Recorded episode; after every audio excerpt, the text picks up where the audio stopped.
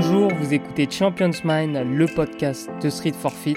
Je suis Frédéric Yang, coach et journaliste, et je suis content de vous retrouver pour un nouvel épisode. Et aujourd'hui, on va parler de motivation. Ah, la motivation.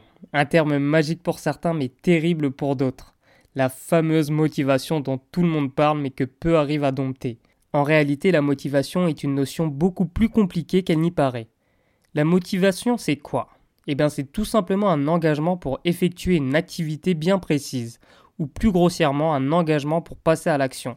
Cet engagement peut comporter différentes intensités qui vont nous permettre ou non de réaliser l'objectif que l'on s'est fixé. Par exemple, si mon objectif est d'aller au sport après le travail, eh bien, il y a différentes intensités de motivation qui vont être en jeu pour me permettre d'atteindre cet objectif ou l'inverse. Le chercheur canadien en psychologie Robert Valran et le chercheur français en psychologie du sport Edgar Thiel sont allés plus loin dans la définition de la motivation puisqu'ils ont écrit un livre intitulé Introduction à la psychologie de la motivation paru en 1993 aux éditions Études vivantes. Et selon eux, la motivation c'est, je cite, l'ensemble des forces intrinsèques et extrinsèques qui déclenchent une action, l'oriente et suscite une persistance plus ou moins grande du comportement qui lui permet de se pérenniser. Par force intrinsèque, il faut comprendre ce qui vient de l'individu lui-même, comme les buts qu'il se fixe ou les motifs qui l'animent. Les forces extrinsèques proviennent du monde environnant, ce sont le climat de travail, le type de rétroaction,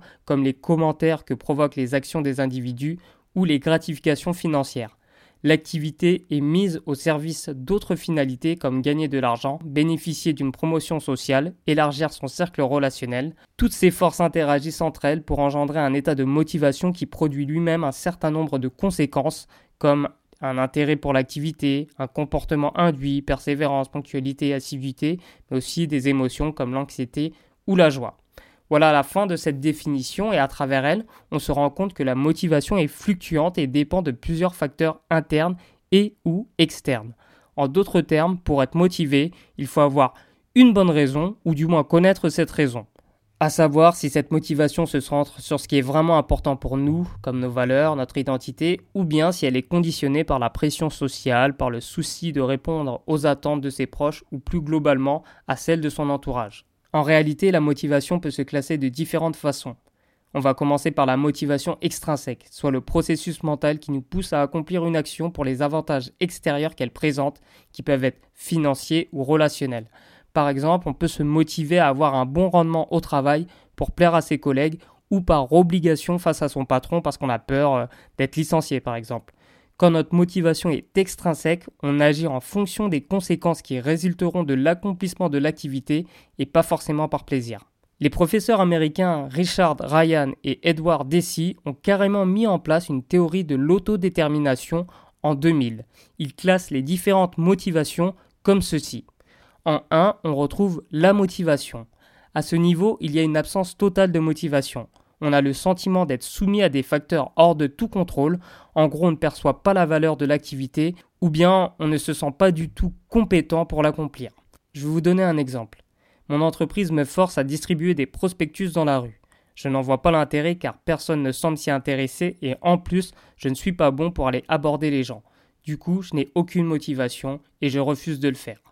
Ça, c'est la motivation, donc l'absence de toute motivation. On va ensuite attaquer les composantes de la motivation extrinsèque. Et on commence par la régulation ou la motivation externe. Il s'agit d'un engagement conditionné par des éléments extérieurs à nous-mêmes. Il peut s'agir d'aspects matériels, financiers ou affectifs. On se motive sous la contrainte et dans le but d'éviter une sanction potentielle. Pour vous aider, je vais vous donner un exemple typique de motivation externe. On va faire un régime pour faire plaisir à son conjoint ou à sa conjointe pour éviter des critiques sur son physique. Voilà, ça c'est typiquement une motivation externe. On passe ensuite à la régulation ou motivation introjectée. Alors ici, on commence à intérioriser certaines contraintes externes et on culpabilise. L'action n'est pas encore librement choisie puisqu'on agit pour éviter une conséquence désagréable qu'on s'impose. Ok, je vais vous donner un exemple, on va rester sur le thème du régime. Donc en poursuivant mon régime, mon conjoint ou ma conjointe sera content. Et si je ne le fais pas, je risque de le ou de la décevoir et je m'en voudrai. Donc là, vous voyez qu'en termes de motivation, c'est pas complètement acquis, il y a de la contrainte et surtout on commence à, culpabiliser, donc on se l'approprie un tout petit peu, mais c'est pas encore voulu complètement. Donc ensuite, on va retrouver la motivation ou la régulation identifiée. Alors, dans ce cas précis, l'activité est toujours réalisée à des fins externes, mais elle devient valorisée et importante à nos yeux. Exemple simple, j'obtiens des résultats grâce à mon régime, ça plaît à mon conjoint ou à ma conjointe et en plus, je suis en meilleure santé. Donc là, vous voyez, on commence à trouver euh, des intérêts euh, à, cette activité, même si à la base, on ne l'a pas fait pour soi, on l'a plus fait pour plaire aux autres, mais on commence à, à trouver vraiment des avantages à, faire euh, certaines actions. Donc on, a, on commence à s'approprier de plus en plus cette motivation. Allez, on en vient ensuite à la motivation ou à la régulation intégrée. C'est le plus haut niveau de la motivation extrinsèque. Ici, on s'approprie pleinement l'activité et on trouve des bénéfices ou du sens à la pratique de cette activité. Elle est en accord avec qui l'on est. Exemple, mon régime alimentaire me permet d'avoir une vie équilibrée et saine en accord avec ce que je pense être.